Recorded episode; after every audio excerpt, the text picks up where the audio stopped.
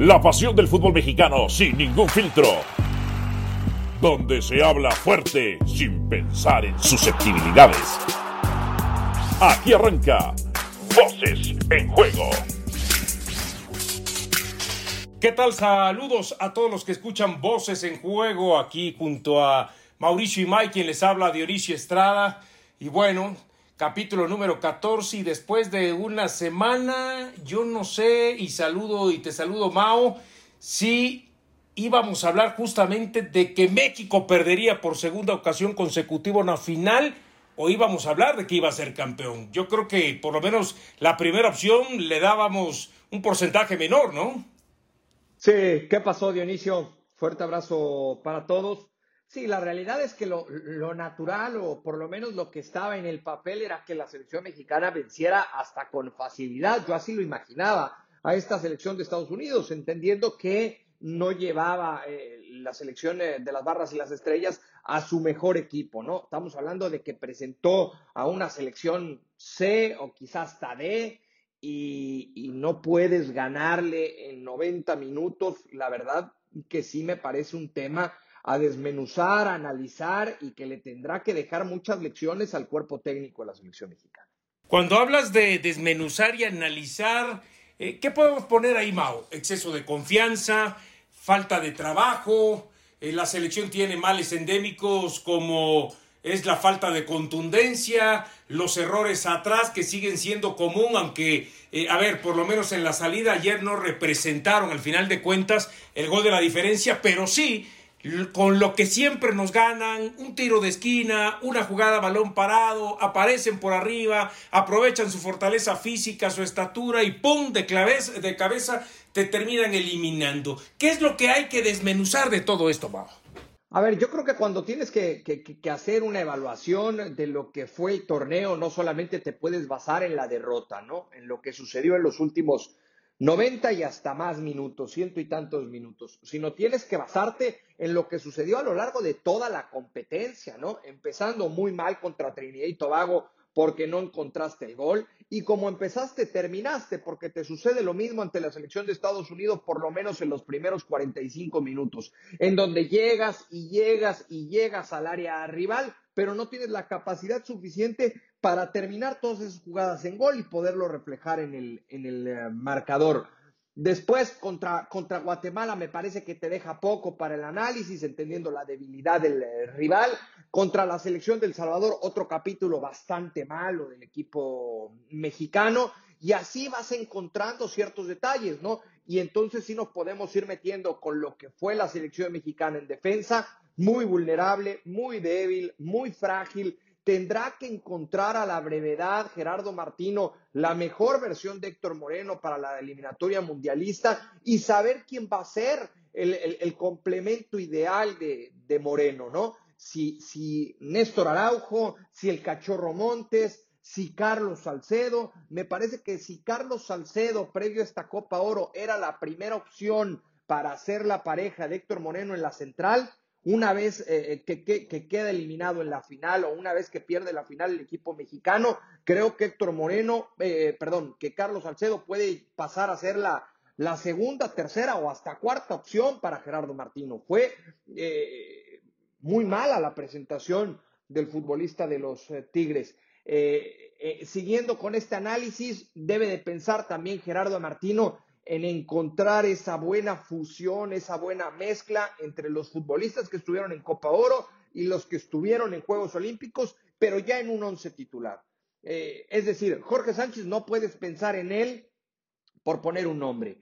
Eh, eh, en, un, en un futbolista revulsivo para la selección mayor. Me parece que es momento ya de que sea titular y pensar qué va a pasar con el Chaca Rodríguez. Carlos, Carlos Rodríguez, Xavi Rodríguez, el futbolista de Rayados, que venía siendo uno de los primeros cambios para Martino. Yo no sé si ya sea momento de que, de, que eh, tome parte de un rol mucho más importante en la selección mayor ante la cantidad de lesiones que ha presentado Andrés Guardado en los, en los últimos tiempos lo de Henry Martín y Funes Mori en ataque. Entonces, me parece que podemos seguir y seguir con el, con el análisis. Lo que sí te debe dejar esta presentación eh, de la selección mexicana en Copa Oro es que, que, no solamente no conseguiste el objetivo que era ser campeón, sino que además dejaste mucho que desear en ciertas posiciones y sobre todo en el desarrollo futbolístico. Eh, lo dejo claro, tal como lo establecí ya hace algunas semanas, Carlos Salcedo no me da confianza en la saga central de la selección, es muy irregular, eh, comete faltas, penales, este, eh, desconcentraciones, entonces, yo no sé si realmente tenga cabida en la selección nacional mexicana. Esperábamos desde hace mucho tiempo, ¿no? El poder ver a el Tecatito Corona en un torneo internacional con México y resulta que queda de ver al final de cuentas. No es el mismo Tecatito Corona del Porto, ¿sí? ¿Querías decir algo? Sí, no, no, no, claro, no, no, estaba diciendo que tienes toda la razón. A mí se me, se me pasó, no llegué a esa zona del campo eh, pero nos seguimos quedando muy lejos de la mejor versión del Tecatito Corona, esa versión que nos acostumbró a ver un futbolista desequilibrante, titular, inclusive el más valioso durante una temporada en el fútbol de Portugal. La realidad es que yo no le termino por recordar un torneo redondo al Tecatito Corona con la camiseta de la selección. Sí, lo del Tecatito eh, Corona, ver si realmente quién va a ser el lateral eh, por izquierda, ya mencionabas el tema también del lado derecho, eh, que hay que pensar qué pasa con el Chacas y eso por la posibilidad ya para darle a Jorge Sánchez y que quede bien claro, ¿eh? Porque de pronto escucho por ahí, no, pero es que a México le faltó Raúl Jiménez y le faltó el Chucky Lozano y le faltaron los que están en la Olímpica. Es cierto, pero eso no tiene que ser excusa, porque del otro lado, ya lo decías, Estábamos hablando de una selección B y muchos le pusieron diagonal C, a la, que, a la cual Paul Arriola dijo, oh, bueno, ojalá sí nos sigan catalogando porque eso nos termina eh, por sacar el orgullo en la cancha y demostrarle que somos eh, mucho más que un, una simple letra de, del abecedario. Ahora, em, el tema de Funes Mori, eh, tres goles en todos estos partidos, al arranque de lo que era el torneo decíamos, bueno, seis, siete, algunos este, más optimistas, diez anotaciones.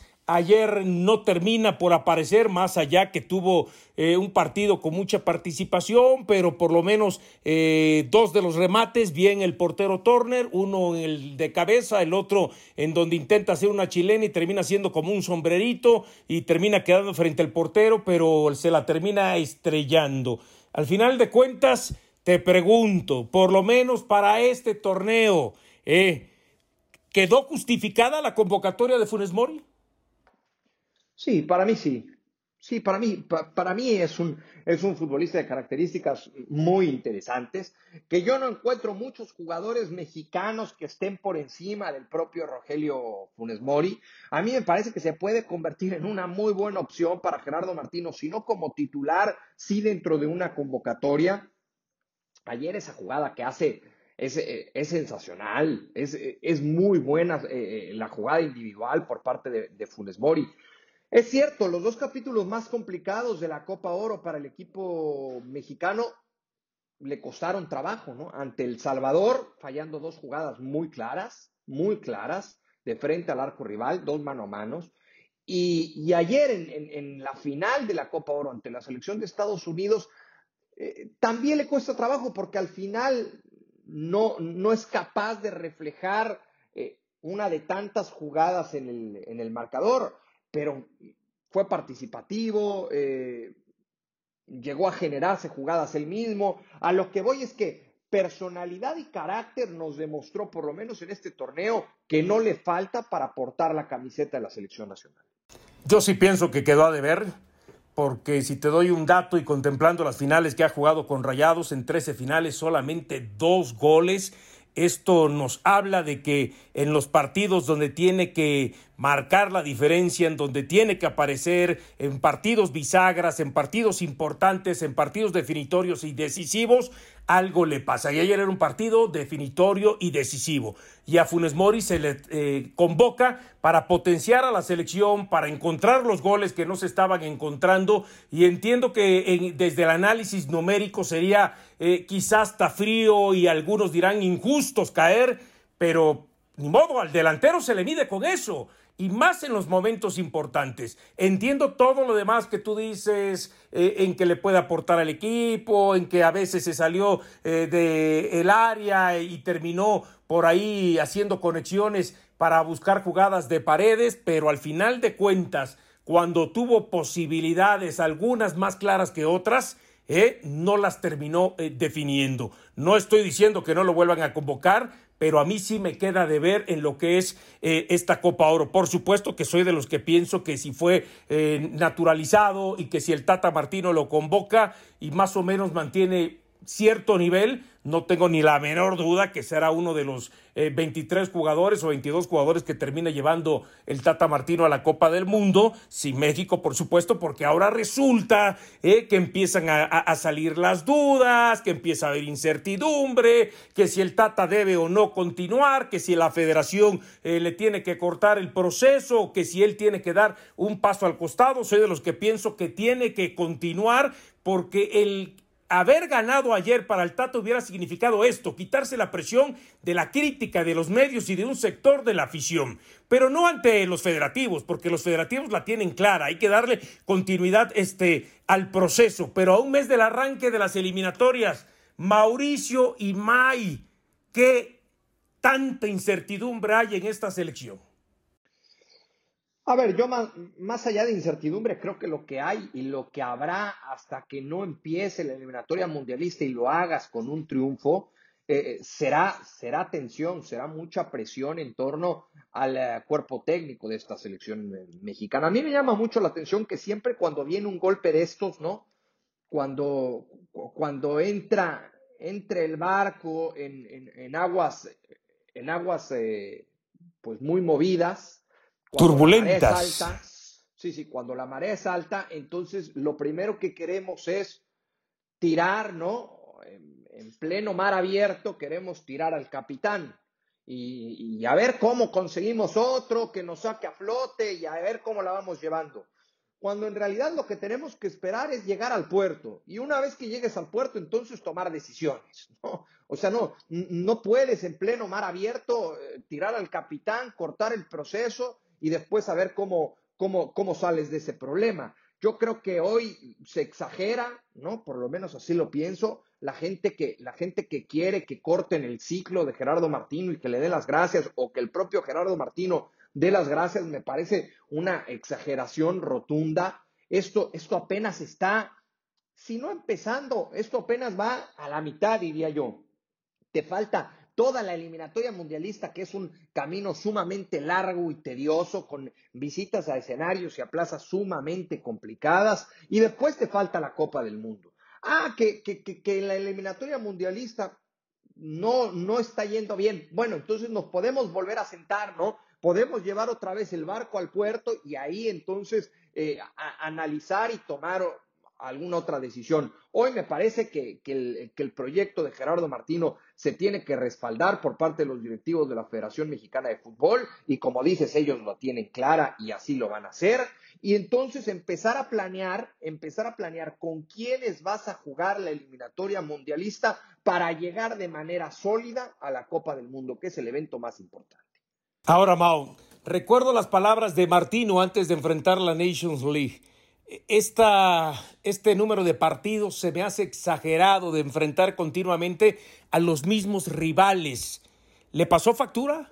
Le terminó causando una presión que él no se esperaba, algún tipo de tensión que no se esperaba, porque a partir de ahí em, podemos enumerar, ¿no? Eh, sobre todo en la Nations League, empatas con Costa Rica, pasas en penales, pierdes la final contra Estados Unidos, después el partido amistoso contra Honduras 0 a 0 y ya eh, recapitulabas hace un momento todo lo que se vivió en esta Copa Oro. Son esos mismos rivales de los cuales el Tata Martino criticaba que se enfrentaba de manera exagerada. Este, ¿y ahora cómo queda Martino ante estas palabras y ante estos resultados? lo que pasa es que parece que tiene razón, como han tenido razón otros técnicos, ¿no? Que han pedido jugar con otro tipo de, de selecciones. Yo creo que entre más juegues con selecciones de mayor nivel, más vas a crecer. O sea, si tú en lugar de estar buscando selecciones de tu nivel o inferiores a ti, en ese tipo de compromisos que tienes que cumplir en Estados Unidos por contrato, Bueno, si, si, pensaras jugar contra, a lo mejor en, en, Estados Unidos mismo, eh, pero contra selecciones que llaman selección A, eh, bueno, seguramente vas a ir teniendo ese rodaje y ese roce internacional que tanto requiere eh, la selección mexicana.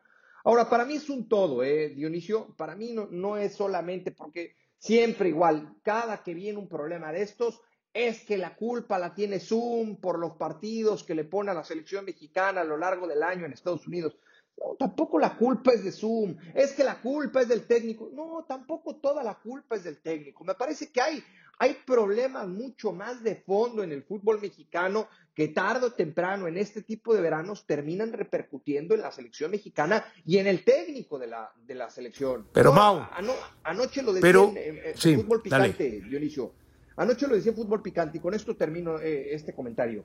A ver, eh, es muy fácil decir el responsable principal es Gerardo Martino. Responsabilidad tiene, por supuesto. Se fracasó, sí, también se fracasó. Pero ¿qué se ha dejado de hacer en el fútbol mexicano a lo largo de los últimos años para que los técnicos no puedan diseñar y no puedan armar dos selecciones competitivas para un verano cuando se le empalman dos competencias? Pero Mau, ¿cómo le puede uno hacer entender, explicar, y quizá no nosotros, sino eh, a través de los resultados de la selección, a esos detractores del fútbol mexicano, y me refiero a detractores que siempre dicen, si México jugara, eh, digamos, eliminatorias en Comebol, nunca iría a una Copa del Mundo. si México este, jugara contra selecciones A, lo más seguro es que la mayoría de los partidos los perdería. Eh, cómo eh, explicarles cuando con rivales de tu propia área y en partidos oficiales, ya ni siquiera este, amistosos, te dan dos golpes, no sé si de realidad, pero dos golpes en una final, en dos finales, y las dos finales las pierdes contra el mismo rival, pero con distintos jugadores, con distinto nivel, con distintas categorías, y ya no contemplemos el resto de, los rivales. ¿Cómo entonces? de pronto puede salir en defensa de los detractores del fútbol mexicano, perdón, o más bien en defensa del fútbol mexicano en contra de sus detractores, de decir, México si juega, si jugara Copa América, eh, pues estaría cerca de conseguir algún título porque jugó dos finales y quedó dos veces en tercer lugar. O México si jugara en Sudamérica, de 10 de 10 este, eliminatorias calificarías en 7, cuando hoy vemos que nos ganan los rivales del área. Sí, hoy no, hoy no tienes cómo, hoy no tienes cómo, Dionisio. Y, esos famosos detractores son los que tanto están esperando este tipo, este tipo de fracasos, este tipo de caídas, eh, para entonces restregarte eh, que no le puedes ganar a los rivales de la zona, que te complica cualquier rival de CONCACAF. Que, es una selección inflada, que el jugador está sobrevalorado. Sí, que te quita el título en dos ocasiones, una selección que siempre has dicho es inferior a ti, como la de Estados Unidos. Hoy no hay cómo, hoy, e, e, esa es la realidad. Hoy no hay cómo ir en contra, en contra de ellos con argumentos, ¿no? Pero, pero creo que, creo que en el fondo, cuando se gana en CONCACAF, no eres tan bueno como de repente se dice, y cuando pierdes en CONCACAF, tampoco eres tan malo como de repente se dice. La última antes de irnos en este primer bloque de Voces en Juego, Mao.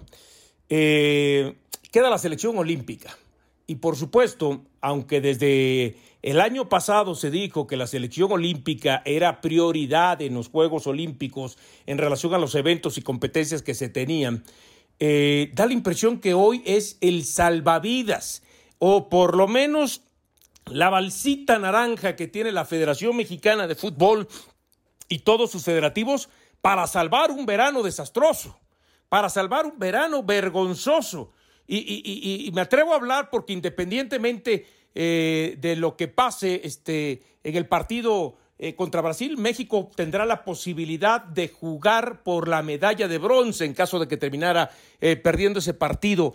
Lo, lo tiene que ver así la federación, por un lado, y por otro, la federación cuando dice hay que priorizar los Juegos Olímpicos y como hemos sido dos veces campeones eh, de mundiales juveniles, entonces de pronto no se escuda en eso para tratar de vendernos de que está haciendo las cosas bien cuando ahora acabamos de ver los resultados de la selección mayor? A ver, eh, como salvación seguramente lo verán los, los directivos de la Federación Mexicana de Fútbol. A mí la verdad no me gustaría verlo así.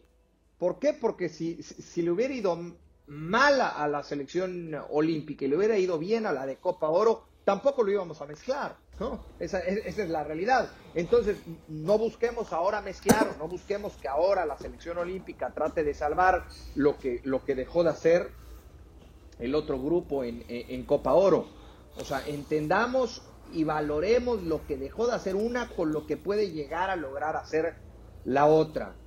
Eh, será, sería una muy buena presentación o sería un muy buen verano para mí que el equipo dirigido por Jaime Lozano consiga la, medalla y queda, quedará en un logro, en un mérito de Jaime Lozano y ese grupo de futbolistas. No, no podemos decir o no podemos eh, pensar que otros se pueden llegar a colgar la medalla cuando hicieron un un trabajo bastante malo en la competencia que tuvieron o en la que tuvieron que, cumplir, ¿no? Ojalá, ojalá que lo logre esta selección olímpica. Primero está el capítulo ante la selección de, Brasil y después a ver si se abre la posibilidad de ir por una medalla. Una medalla olímpica, si se conquista, no tengo la menor duda que sí será el salvavidas de los federativos, que tratarán, por supuesto, de hacer el mayor ruido posible, como dicen por ahí, este, cuando hay que cacarear el huevo, van a cacarear el huevo para rápidamente, eh, sin quitarle ningún mérito a la selección olímpica, por supuesto, eh, pero ser la cortina de humo eh, y olvidarnos lo más rápido posible o querer hacernos olvidar lo más rápido posible de lo que ha sido el fracaso en el verano de la selección mayor con dos finales perdidas. ¿Sí? Sería un error, Sería un error pensar así o, hacer eso. Por eso digo, no, no, se vale que mezclemos. Y no se vale. Pero lo van a hacer, Mao. Acuérdate, de ahí se van a agarrar. Puede ser, sí, puede ser, no lo dudo. Pero sería un error, porque entonces sería maquillar, sería maquillar algo que, que no, no hay forma de, hacer, de maquillarlo, ¿no? De hacerlo. O sea, me parece que tienes que ser realista, verte en el espejo y decir, en Copa Oro fracasé y en Juegos Olímpicos, en dado caso de conseguir una medalla, eh, tuve éxito o triunfé y, el mérito lo debe llevar este grupo y, se acabó, sin tener que mezclar. Te acordarás de mí, Mao, si México conquista, aunque sea la medalla de bronce, ¿eh? ¿Cómo van a cacarear ese huevo y tratar de meter bajo la alfombra los dos grandes fracasos de la selección mayor. Vamos a la pausa y regresamos aquí en Voces en Juego para hablar qué nos dejó la segunda jornada del fútbol mexicano y los famosos cuatro grandes, además de los equipos ricos y poderosos. Voces en Juego. Segunda jornada del fútbol mexicano algunos grandes ya ganaron y otros siguen sin ganar. Pero Mao, yo te vi el otro día en fútbol picante, eh, no sé, como dubitativo, por así decirlo, ante el triunfo de Chivas. ¿eh? 2 a 0, quizás porque no lo esperabas, quizás porque te sorprendió la alineación de arranque y el parado de arranque que presentó Víctor Manuel Bucetich, pero al final te tengo que preguntar, ¿Fue merecida la victoria de Chivas sobre Puebla? Sí, sí, sí, por supuesto que, por supuesto que fue merecida. Fue, fue superior el conjunto del Guadalajara a, Puebla, eh, con, con, jóvenes que a mí sí me sorprendió, a mí sí me sorprendió Víctor Manuel Bucetich, que decide prescindir de jugadores de experiencia por lo menos de arranque. Lo que me llama la atención es que cuando los mete a la cancha, no, en un primer tiempo que fue bastante malo, hay que decirlo así, y cuando mete a la cancha esos jugadores experimentados, le terminan dando resultado. Y ellos terminan, terminan siendo factor para ganar el, partido, ¿no? Hay poco que cuestionarle ante la victoria a Víctor Manuel Bucetich. Yo solo preguntaría lo que siempre hago cuando los técnicos toman este tipo de decisiones. Y si los hubiera puesto de inicio, Sí, es que esa es la cuestión, ¿no? Uno piensa que en el segundo tiempo, cuando hace los cambios, el equipo se potencia y termina conquistando este, eh, las anotaciones, dice, bueno, ¿Por qué no lo hizo desde el principio?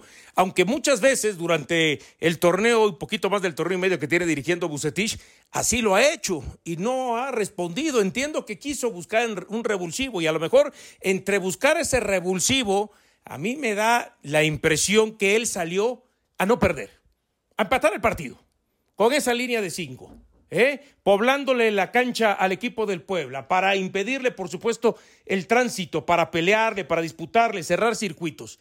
A mí se me hace que él salió a buscar el empate, a no perder y se encontró con la victoria. Así lo veo, se encontró con la victoria. Pero está bien, está bien, eso también es parte del fútbol. Eh, yo no lo veo mal, o sea, eso llevó a Cruz Azul a mantener a su técnico y ser campeón a la larga, ¿no? Y lo digo por lo que, por lo que vivió Juan Reynoso el, torneo anterior. Es contra Pachuca cuando dice, este partido, este partido no lo puedo perder. Y mira Pero él lo aceptó. Bucetich lo escuchaste que lo dijera así.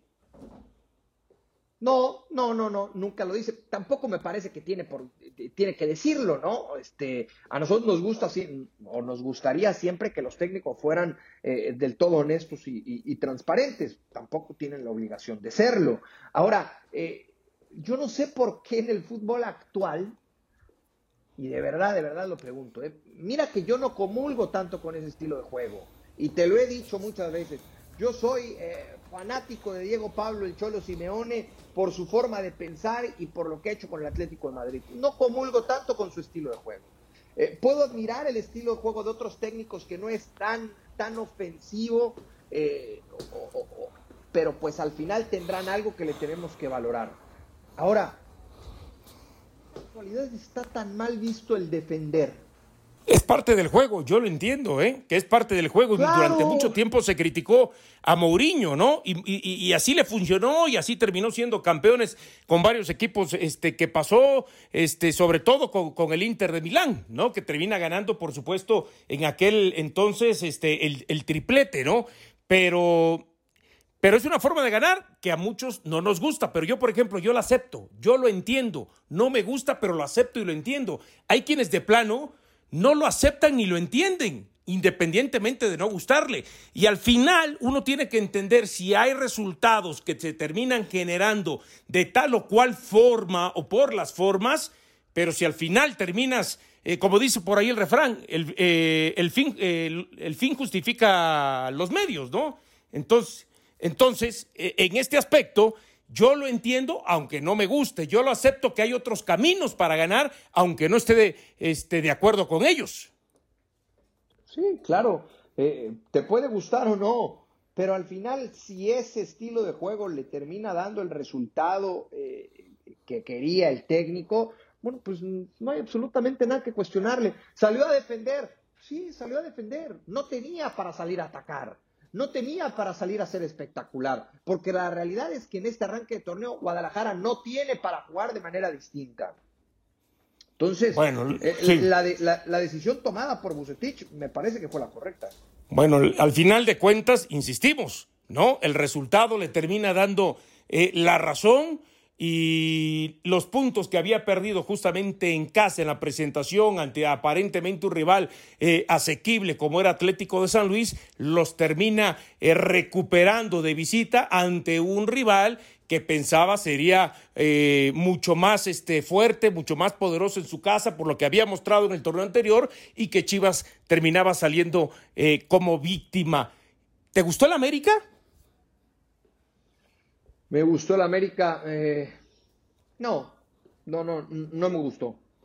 No me gustó Dionisio, pero tampoco creo que nos vaya a gustar a lo largo del torneo. O sea, no, no, creo que vaya a ser esto, eh, o no creo que vaya a cambiar esto de la noche a la mañana. Eh, yo, yo he venido diciendo de América, y, y se me ha cuestionado, se me ha criticado mucho esta postura. Para mí, América no tiene el plantel suficiente para las exigencias. Es decir, no tiene el plantel suficiente para ser espectacular y para ser campeón.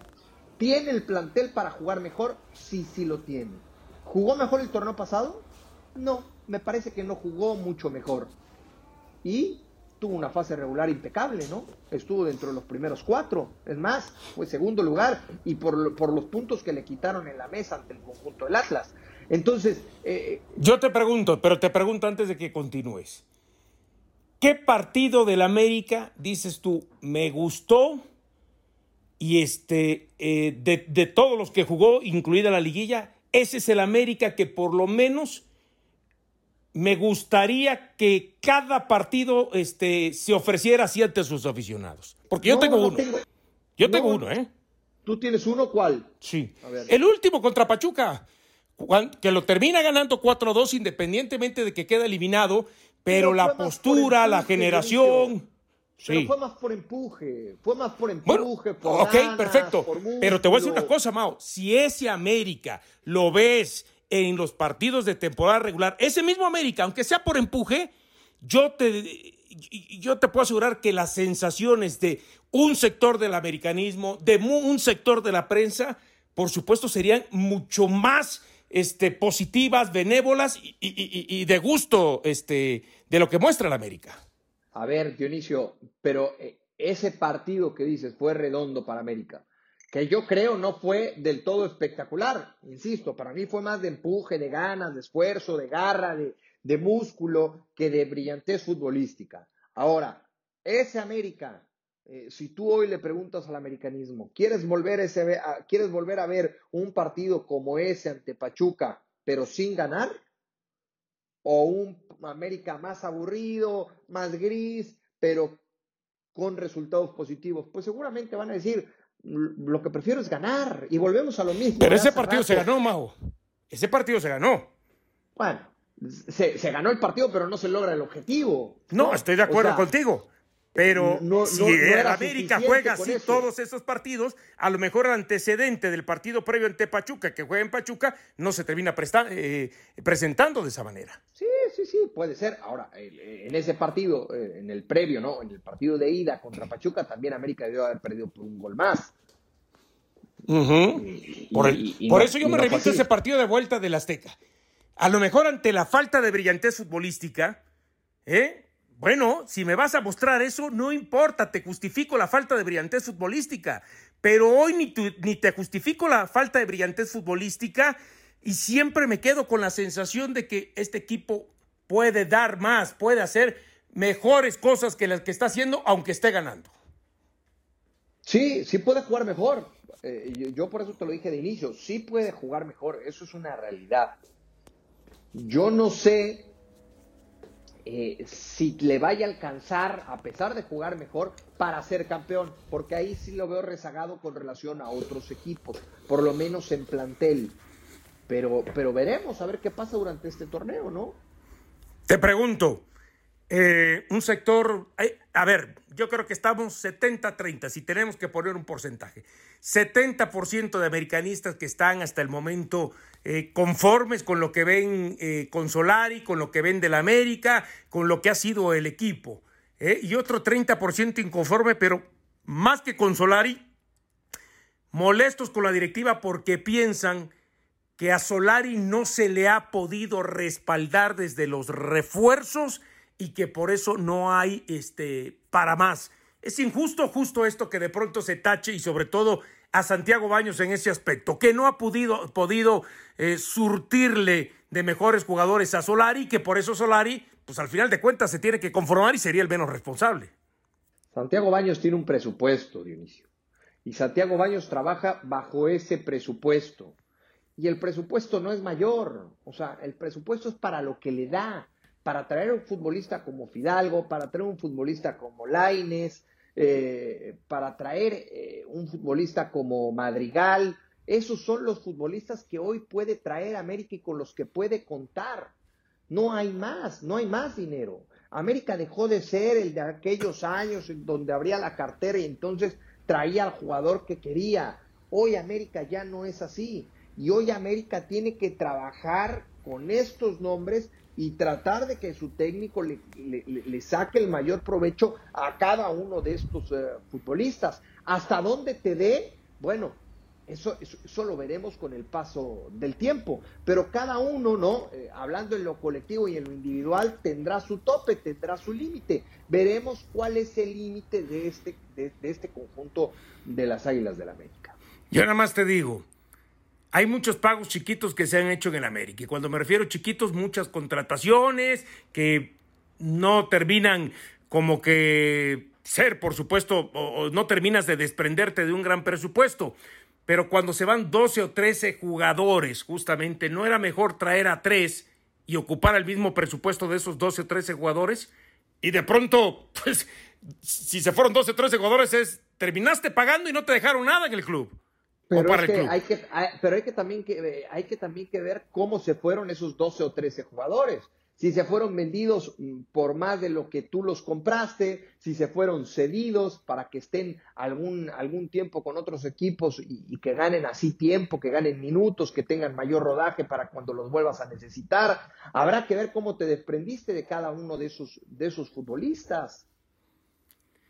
Yo pienso que más que comprarlos, muchos puedo, pudieron haber sido este, eh, opción eh, préstamo con opción a compra y otros que compraste, como dices tú, eh, de manera a lo mejor a un precio, no creo que lo hayas vendido a un precio mayor, sobre todo si pasaron seis meses nada más en el equipo y se tuvieron que ir porque o no les gustó al técnico o porque no respondieron a las expectativas. Bueno, yo estoy de acuerdo con... por ejemplo, América ¿Cómo? no gastó.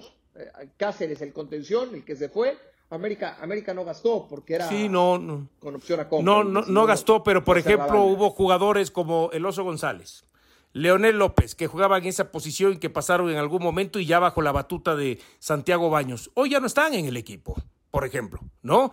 Entonces, dices tú, lo de Cáceres, no pagaste nada, eran tres jugadores. Entonces, de los otros dos que sí terminaste, me imagino, pagando algo, entonces mejor trae uno. Con tres que gastaste, trae uno. ¿Pero de quién te refieres? ¿Del Oso, de López? Y el Oso, Leonel y, el otro Cáceres que me decías. Sí, a ver. Entonces, en lugar de traer a esos tres, trae uno. ¿Eh? Que a lo mejor es el costo de esos tres. Pero que uno piensa que si te vale lo de los otros tres, es un mejor jugador y te va a dar mejores resultados. Pienso yo pero con todo respeto, lo que gastaste por el Oso González y por Leo López, porque por el otro no gastaste, ¿cuánto, ¿cuánto habrás podido tener para traer a alguien más? O sea, tampoco me parece que, fueron jugadores que le salieron muy caros a América. Eh, no sabemos el precio. Y la cosa es esa, que dices, bueno, entonces, ¿para qué gastaste? ¿Para qué los gastaste entonces? Si al final no se iban a quedar el equipo, si al final no te iban a rendir, si al final no eran el perfil.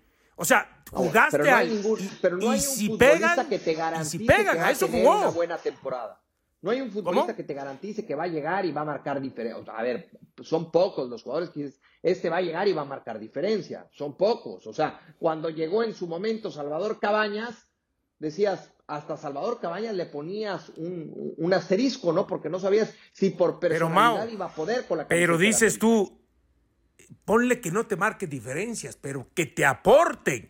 A ver, en este mercado, ¿quién dijimos de los tres que, te, eh, que era una muy buena contratación y era una muy buena apuesta? Reyes. Reyes.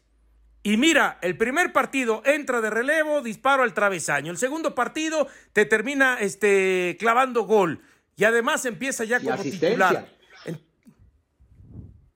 Sí. Y asistencia, te decía, de Reyes. Y ah, sí, y asistencia. Entonces, a eso voy. Pero lo vimos desde antes, ¿no? Porque además habíamos visto a Reyes en el Puebla, además había sido considerado dentro de los eh, el once titular de la misma este, Liga MX. Entonces dice, eh, a eso es lo que yo voy. A eso es lo que yo voy con esa clase de, de jugadores. Bueno, Vamos a ver qué pasa con el América. Estoy de acuerdo contigo. Eh, sigue sin convencer, sigue obteniendo resultados y después hay que ver si eso le termina alcanzando en la liguilla. Eh, Cruz Azul, Cruz Azul no pierde con Torreón, saca el empate. Eh, Almada se queja. yo pensé que Almada, bueno, yo quiero pensar que hoy Almada es el Piojo Herrera, pero uruguayo, ¿no? Siempre que no saca el buen resultado, se termina quejando también del arbitraje, tal como se quejó igual Miguel Herrera en la derrota contra Toluca. Pero este Cruz Azul mejoró algo en relación a lo que habíamos visto contra Mazatlán. Eh, mejoró algo. Pues eh, te diría que mejora quizá en la contundencia, ¿no? De inicio, pero, pero no tanto en el funcionamiento. Para mí va a ser va a ser muy difícil que mejore en el, en el funcionamiento porque no, no tiene, es uno de los tantos equipos que, ha sido perjudicado por un arranque eh, tan temprano del, torneo mexicano. O sea, ¿cuántos futbolistas le faltaron ayer a Cruz Azul otra vez? Sí, 10. Paul Fernández, no te... ¿Cuántos? Como 10. Pues imagínate, o sea, ¿Cómo, cómo, queremos, ¿Cómo queremos ver la mejor versión de Cruz Azul o la versión que fue campeón el torneo anterior sin 10 de sus futbolistas? O sin 9, porque lo de Orbelín Pineda, por ahí me dicen que está prácticamente arreglado con un equipo de España y que quizá ya no continúa con el conjunto de, de Cruz Azul. Hay que esperar noticias una vez que terminó su participación en Copa Oro.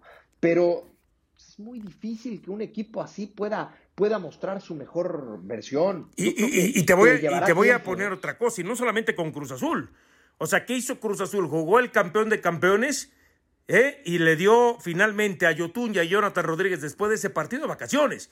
Quiero pensar que si a ellos les dio vacaciones, supongamos que no se vaya Orbelín Pineda, pero lo que es Orbelín, el Piojo Alvarado, eh, y Romo, que son por lo menos este, jugadores que contempla continuamente el Reynoso independientemente de lo de jurado, les va a dar vacaciones. Entonces, cuando regresen, no los vamos a ver de manera inmediata, quiero pensar. Y así va a pasar con los de América, y así va a pasar con los de Monterrey, y así va a pasar con probablemente con los de Tigres, ¿no? Y algunos más. Y Chivas. que imagínate, es que imagínate. Yo por eso creo que, que y lo vuelvo a decir, los directivos en el fútbol mexicano se equivocaron en, arrancar este torneo tan temprano y lo único que hacen es perjudicar su producto, porque esto va en contra del espectáculo. Y además, ¿no? También se me estaba olvidando hasta los de Pumas, ¿no? El tema de Talavera, el tema de Johan Vázquez. Bueno, yo, yo, yo por lo menos pienso que eh, Cruz Azul mejora desde el resultado, sí lo vi un poquito más sólido eh, defensivamente, más allá de que Gudiño terminó atajando un penal. Él ya nos ha mostrado sus dotes para atajar penales en aquella Copa México que termina ganando eh, Cruz Azul, ¿no? Independientemente de que en lo que jugó tuvo buena participación, también fue definitorio en tanda de penales y ahora nos los vuelve a confirmar.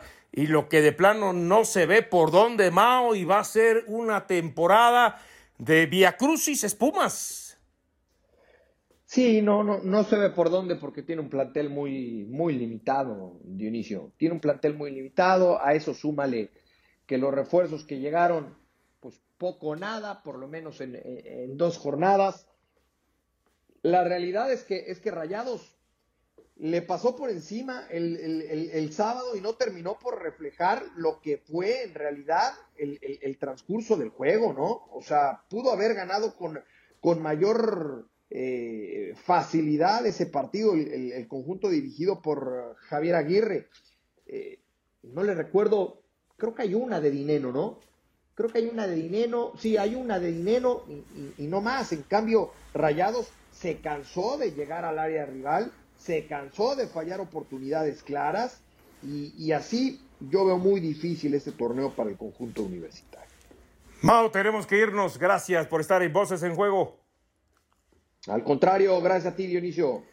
Bueno, los esperamos el próximo lunes con el capítulo número 15 de Voces en Juego. Y aunque Mao y Mai lo dude, ¿eh? Eh, esperamos estar hablando de una medalla olímpica para la selección nacional que nos está representando en los Juegos Olímpicos. ¿Es así o no, Mao? Ojalá, ojalá que sí, sí, por supuesto. Mm, me daría muchísimo gusto que la selección lograra una medalla. Hay que desmañanarnos para verlo ante la selección de, de Brasil y primero pensar en superar este, este complicadísimo rival que antes de que arrancara esta competencia, yo lo puse como candidato a la medalla de oro. Me refiero a la selección brasileña. Sí, no, yo no lo puse y no por la calidad de los jugadores que la tienen, sino porque lo que yo había visto de fútbol, asociación y colectivo, tanto en el preolímpico como en Marbella, nada que ver con lo que nos ha mostrado este, en esta eh, en esta participación en los Juegos Olímpicos. Elevó el nivel de manera considerable y bueno, y hoy tiene esa posibilidad de buscar una medalla olímpica. Gracias, Mao. Gracias a usted que nos ha escuchado aquí en Voces en Juego. Nos escuchamos la próxima semana. Aquí termina Voces en Juego. Nos escuchamos de nuevo para repartir más verdades del fútbol mexicano.